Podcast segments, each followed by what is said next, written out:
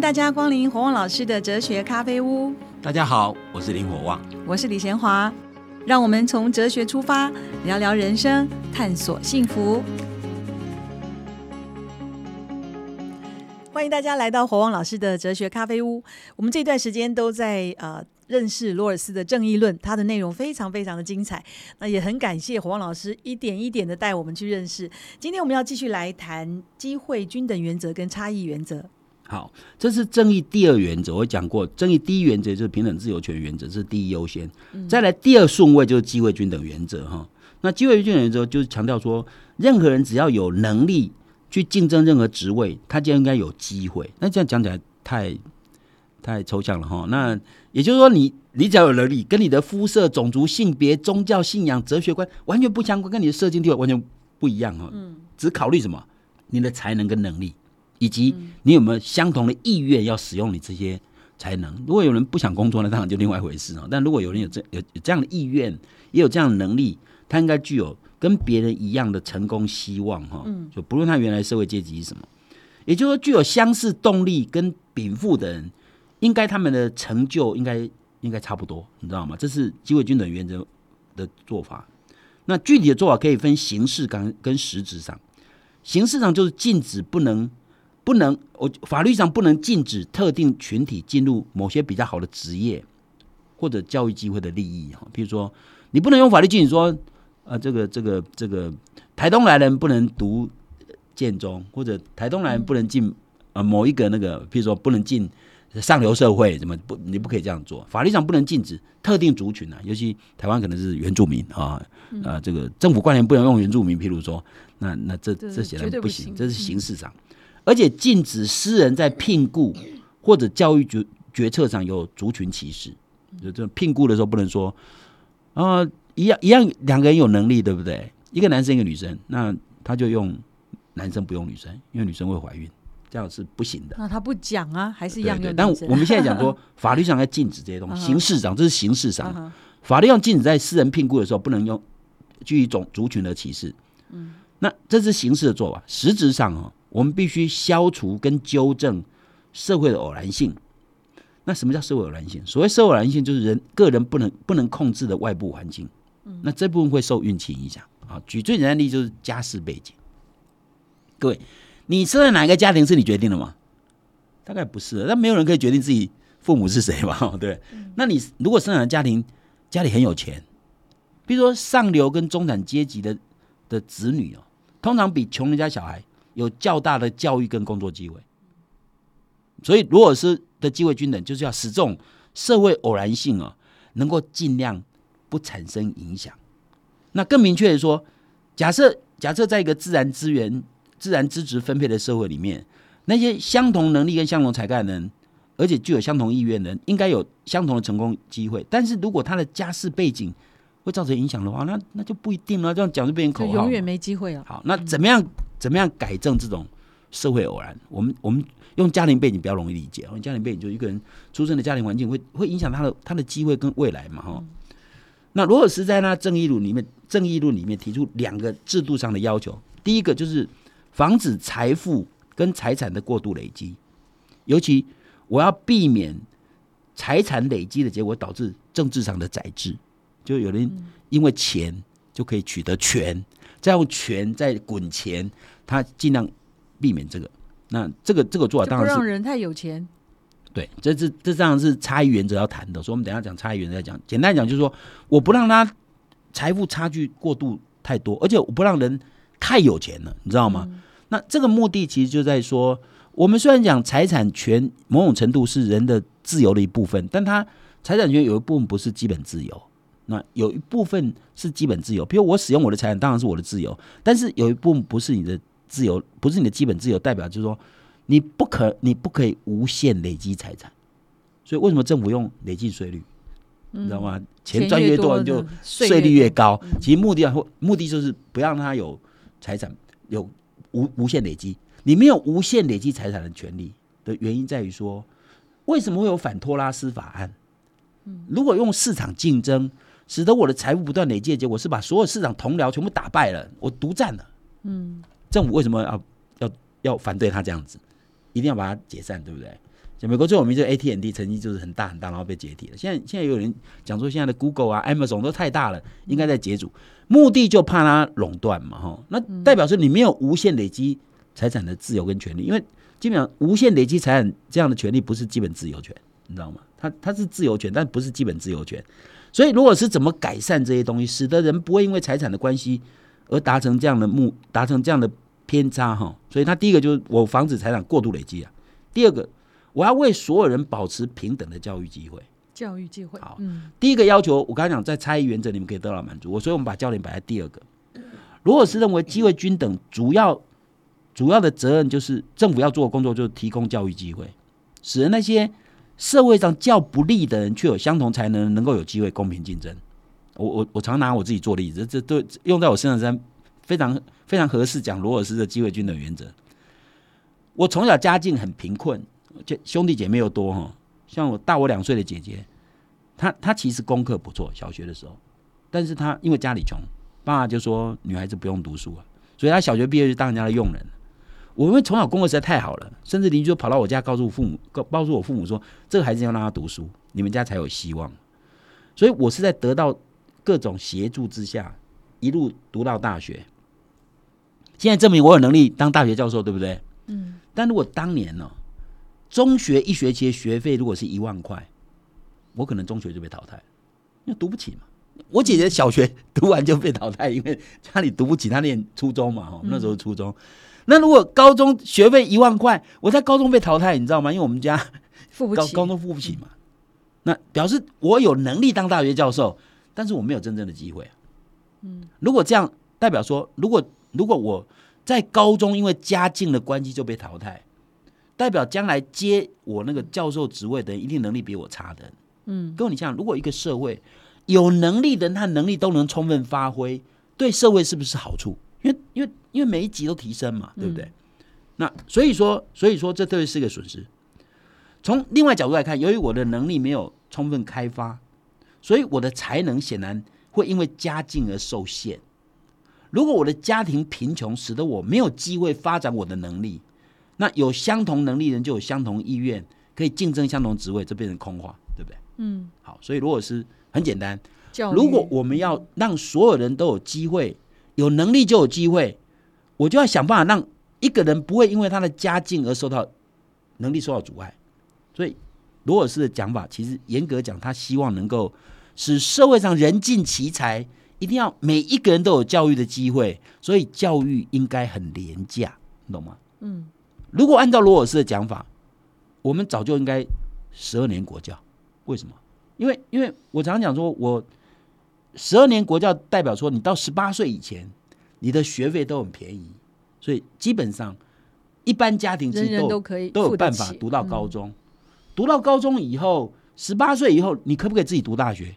我就这样的例子啊。嗯，自己赚钱。我上了高中就靠家教。不然就到处有征文比赛，就参加征文比赛得奖学金，我就这样过日子啊。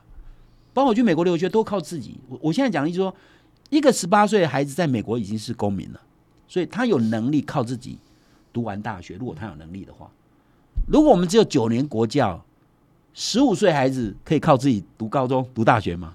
不可能，不可能。所以用罗尔斯的讲法，我们如果让十二年国教的目的。当然，台湾今天十二年国教都是升学主义在那边作祟，所以吵了半天。他们都不是罗尔斯的想法。按照罗尔斯的想法，我要让每一个小孩在十八岁以前受教育的机会完全有，让十八岁以前的孩子的能力都能充分发挥。十八岁以后，你可以靠自己，你要进一步或不进一步，能力够你可以进一步嘛，对不对？对啊，这样子很机会均等，这样就使得你真的有开发才能的能机会。嗯，你你的才能能够开发。才可能说有相同能力、有相同竞争的机会嘛？嗯，所以如果是强教教育，我觉得这是非常非常重要的概念哦。那那所以所以对罗尔斯来讲，如果能提供非常廉价的教育，我能够使所有人的才能都能透过教育而开发，这样就会能够保障真正有能力的人就真正有机会，拥有公平机会是自尊的一个很重要的基础。譬如说，如果今天一个职位是因为种族、性别、宗教理由被排除在外。那一个人的一个人作为自由平等，在工作上等于是被羞辱一样。哦，因为你是你是女性啊，因为你是原住民啊，所以你没有这个机会，没有没有没有办法接受，没有得到没有办法得到这个职务，对对你说你是个自由平等人，这显然是羞辱嘛。嗯，所以事实上，职位如果建立在各种歧视或特权上，不仅是不公平，也会造成阶级不平等的恶化，会使得弱者会产生低人一等的感觉，你知道吗？所以事实上，这对人的尊严有很大的打击。所以我今天我明明有能力，却却因为我的肤色、我的性别，然后就没有被任用，我会我会觉得我我真的低人一等啊。所以被剥夺公平机会这样的人，事实上会禁止他体现所谓的自我实现。各位，自我实现是一件非常重要的事情，任何人都希望自己能够自我实现，对不对？嗯。好，所谓自我实现，就是我能够把我的才能充分发挥。我刚刚举的例子，假设今天有一个人。他本来是有能力可以可以当到大学教授，但是因为他他因为没有那个机会均等的的没有没有受到足够的训训训教育训练，使得他没有能力能够发挥。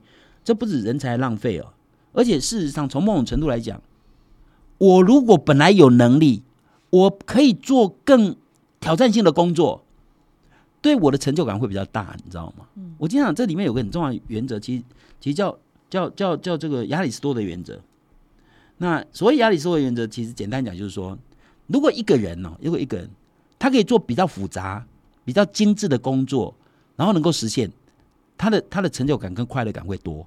你永远当小职员，我明天可以当科长，我明天可以当当这个这个甚至于主管。那越高的职位对我挑战是不是越大？嗯。我能够实现那个越高职位，我的成就感是不是越高？对，所以我剥夺一个人有这种机会自我实现的机会，这对人类是一个很大的伤害，你知道吗？所以机会均等原则可以使一个人的价值完全呈现，这是个非常重要的概念。所以为什么要支支持机会均等原则？其实真的，一方面人尽其才，二方面让人人过得更更充实，让自己能够自我实现，你知道吗？所以，所以事实上。家庭这种东西其实会影响别人，所以所以某种程度，如果是真的是希望不要受到这些因素的影响。根据一项报道，一个记者讲，台大校园里面有将近一半的学生来自台北市跟新北市，其中大安区占最高，百分之六点八九。嗯，难道出生在台北大安区人比在台东的孩子聪明吗？当然不是，因为台东的教育资源比较差。嗯，好老师不愿意去台东，对不对？对呀。所以台北市的资源最丰富。所以，因为资源丰富，使得人的能力没办法发挥，这其实对社会是一种损失的。嗯，所以换句话说，一定要想办法让这种教育的资源能够平等啊，这样才可能达到真正的机会均等原则。对，好，我们上半段讲到的是机会均等原则。呃，第一个呢，不要让人太有钱，啊，因为整个钱就会垄断了很多的市场。第二个呢，我们要教育均等，才能够让每一个人都有机会。好，我们休息一下，待会儿再回来。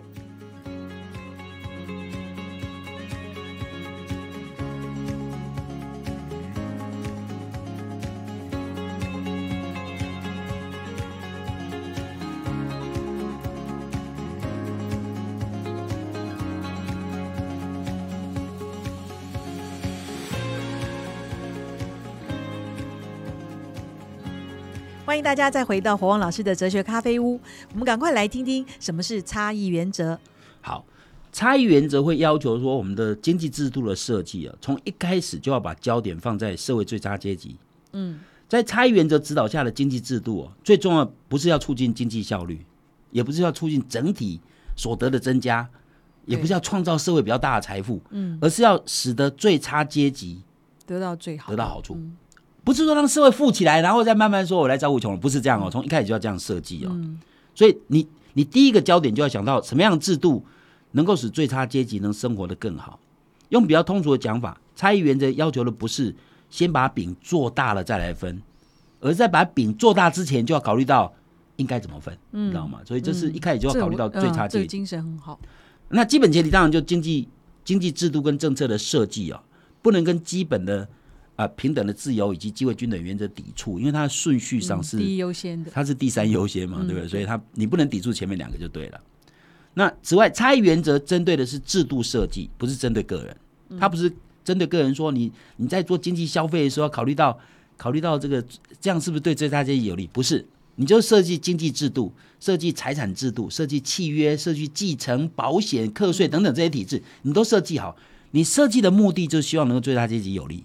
嗯，比如说，比如说财产税，啊，不，比如遗产税，嗯，为什么对有钱人遗产税要扣比较多？因为，因为他不是他他他给他的子女，他不是子女努力得到的东西，对，是他不劳而获，所以我们是会不鼓励不劳而获，所以我设我设立比较高的遗产税的目的是希望这些遗产税正来能够照顾弱势，所以我在每个经济制度跟政策设计的时候，就已经考虑到我这些钱要怎么用，能够使最大阶级有利哦。那其实资本主义跟社会主义基本上都宣扬说，我们要用市场分配的因素，因为市场分配确实比较能够产生资源比较有效的分配嘛。哈，你计划经济，譬如由由政政治领导人物决定这个价格多少，常常会扭曲资源的分配哦。所以都透过市场分配，但是透过市场分配，罗尔斯的观念在于说，透过市场分配，并不代表那就是你所得财富的最终分配。哦，这样讲大家可能有点对什么意思？大家可能有点。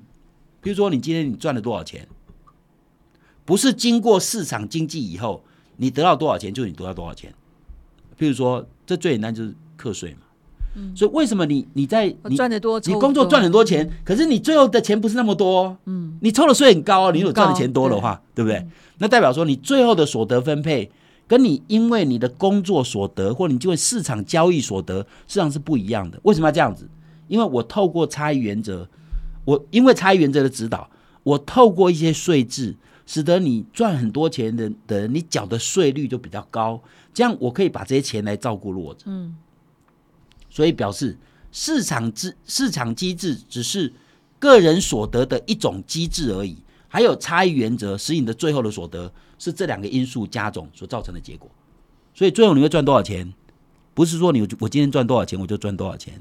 你要课税以后才算你赚多少钱。对，所以课税这个概念其实就是差异原则的概念，它的目的就要让让人的财富不不是过度累积，或者赚比较多的人他能够照顾弱者。所以这这市场是一个很有趣的概念啊。嗯，那什么叫最最差阶级？如果用罗尔斯的讲法，基本上就是薪资所得最低的人。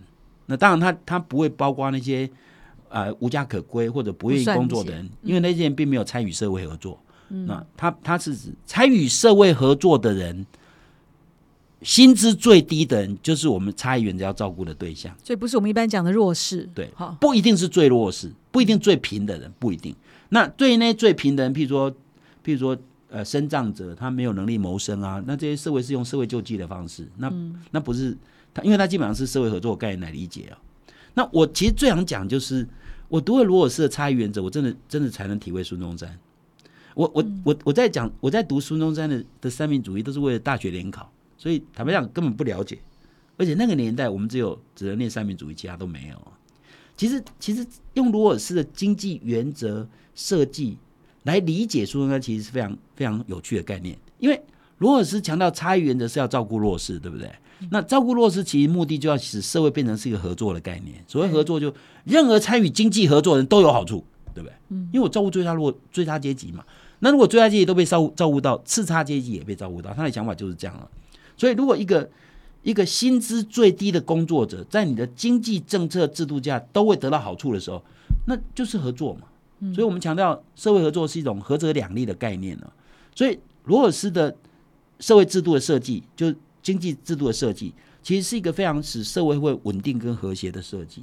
因为你最差阶级在我的社会里面，你的薪资最低者在我的社会里面都比其他社会来的薪水高，那你当然愿意接受嘛。你换一个社会会更惨，你知道吗？所以我愿意。所以有时候为什么我说，其实我们社会一定会有人有钱，有人会比较穷。那你不可能说穷人要把有钱人全部拉下来，因为有钱人拉下来，你可能穷人更糟，你知道吗？所以一定有一些点上可以使得有钱人有钱，穷人也会得到好处。那如果是差异原则设计，其实就是如此。那那我说这跟苏中山的民生主义不谋而合。嗯，苏中山曾经讲过，马克思是病理学家，不是生理学家。因为马克思分析当时的资本主义的发展结果，最后会造成贫富差距恶化、阶级对立、社会仇恨。他认为这个观察是正确的哈。因为社会如果有钱越来越有钱，穷人越来越穷，这个贫富差距很大，这很严重哎。所以，所以现在现在的政府在说他们做了多少社会福利工作，其实其实最容易检验一个社会到底。到底正义或不正义的，就是所得分配嘛。那最简单就看我们现在所得前百分之五跟所得后百分之五，我们现在差距是有史以来最高，一百六十一倍。你知道吗？嗯，所以你你告诉我这个社会是一个公平正义的社会，绝对不是哈，因为你差距逐年在扩大，就代表有钱人越有钱，穷人越穷，社会的仇恨会越来越增加，因为因为会有相对剥夺感，你知道吗？所以换句话说，其实苏文山讲民生主义，他说他说马克思讲资本主义会造成贫富差距扩大，社会仇恨，这是对的，但是马克思解决的方法是错的，因为马克思讲要阶级斗争，所以市场他讲阶级之间斗争，斗争就会产生仇恨。对呀、所以罗尔斯讲合作，苏文山讲什么？讲互助。其实互助就是合作的概念嘛。所以，所以苏文山讲说，互助合作，互助是社会进步的动力啊，这个精神非常非常接近了。更强调苏文山讲民生主义，所谓民生是什么？民生我要让人民能够生存哦。这个人民是指每一个人民哦，每一个人民一定是最弱者、最需要关注嘛，对不对？所以他的民生主义基本精神就是让弱者能够能够生存，其实让每一个人都能生存。所以民生主义有个概念叫涨价归公，对这个考试一定会考，因为孙中山认为土地的上涨不是个人的功劳，而是社会繁荣的结果，所以上涨的部分应该归于大众。如果用这个概念，应该炒作土地应该抽很高的税。嗯，台湾现在很多人炒作土地，赚非常多的钱，比我们多不知道多少倍。但是炒作土地最多的土地其实没有价值，你知道吗？嗯他只是有钱，然后转来转去。那朱中山认为说，我不鼓励投机取巧的方式，投机呃炒作土地其实就是没没有对社会不劳而获，没有太多的价值嘛，对社会的土地没有太多的功能，只是因为社会繁荣然后造成结果，所以要要抽税，所以涨价归公代表什么？代表说我要让社会上因为繁荣者得到好处，大家都共享。嗯，哦，这市场很有道理。这其实其实就是一个社会合作的概念嘛。我希望让社社会上不劳而获的事情，能够大家都分享他的利益。所以在中华民国历任总统里面，我认为最能够实践苏中山这种民生主义精神，应该是蒋经国。嗯，在他任内哦，因为当时经济发展嘛，经济发展一定物价上涨嘛，蒋经国规定米酒一定不能涨。哎，嗯，米酒一瓶涨十块钱，对有钱人没有什么感觉，但对一般比较穷人家庭，十块钱感觉就很大，因为考虑到这个，因为米酒是每一个人每家煮菜都要用的必需品，一旦价格上涨，对穷人的生计其实会很大影响。所以，所以政府宁愿用补贴的方式压低米酒的价格，这样的政策考虑就考虑社会弱势，它的目的就是人民生存的必需品应该是很低廉，让每一个人都能活。如果用这个逻辑，让人民生存而、不是奢侈品哦，必需品哦。如果都很廉价，是不是代表这个社会的弱势能够活下去？这这跟孙中山，这跟罗尔斯的观念不是有点接近吗？嗯就他考虑的是，所以他讲的经济是民生主义哦，民生。我们以前没有想到民生什么意思，只是以为他随便讲讲而已。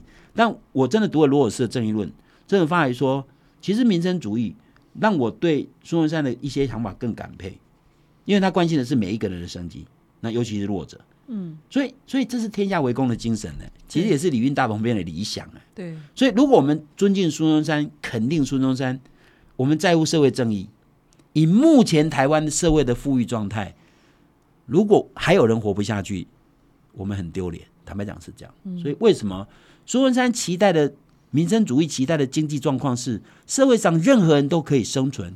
所以，如果我们今天我们已经这么富裕了，还有人真的活得很糟的时候，其实有钱人要丢脸。坦白讲是这样，他们应该乐于捐献，不应该出捐，政府应该考虑那些政策，尤其是税制啊。所以为什么郭台铭先生曾经提过克富人税，有有一定的道理的，但这个不能随便说出，还是要思思考周延。目的是一个这么富裕的社会，台湾真的还有人活不下去、耶？嗯，这难道不是背离孙中山的的精神？难道不是违反社会正义的概念吗？所以我说，其实我真的读了说读了罗尔斯，才知道孙中山的民生主义的用意在哪里。他不用资本主义，不用社会主义，他就是民生主义，就是让人民生存。我觉得这是一个非常重要的精神。所以我我常常讲说，有钱人为什么要照顾穷人？很简单，我每次讲说，有钱人周末可以唱 KTV，穷人可以烧 KTV 耶。我们每一个人都在同一条船上，某种意义来讲。我们这个觉得台湾还不错。以目前哦台湾基本上是比较偏向资本主义。嗯，坦白讲，基本上孙中山的很多理念根本没有真的落实。我坦白讲是这样，就是说我们还是比较倾向资本主义。台湾现在贫富差越来越大，哎，你不要小看这个问题。奇怪，为什么？你要知道，所以讲社会正义的人一定重视分配，嗯，不是说我们国民平均所得，哦，现在三万多，平均所得对一般穷人一点意义都没有，你知道吗？所以，所以罗尔斯或者孙中山会关心最弱者才是关键，最弱者才是使社会能够稳定的一个关键。那如果要真的改善或者真的落实的话，是从政策面嘛？还当然是，当然是政策面。我比较想谈的就是说，我们社会很多人知道弱势需要照顾，很多人知道，但他们都零星的。譬如说，去建社会住宅啊，但真的买得起社会住宅，还是有些年轻人还是有钱的。年轻人不是年轻人都没有钱的、有的年轻人家里很有钱，你知道吗？所以那不是、对我觉得如果找出真正的弱势去照顾，而不是而不是而不是表面上说我在照顾弱势，然后要要有系统性的思考。我我觉得是这样。好，谢谢黄老师。我们这一集讲到机会均等原则和差异原则，非常的精彩。我们下一集继续的来讨论喽，再见。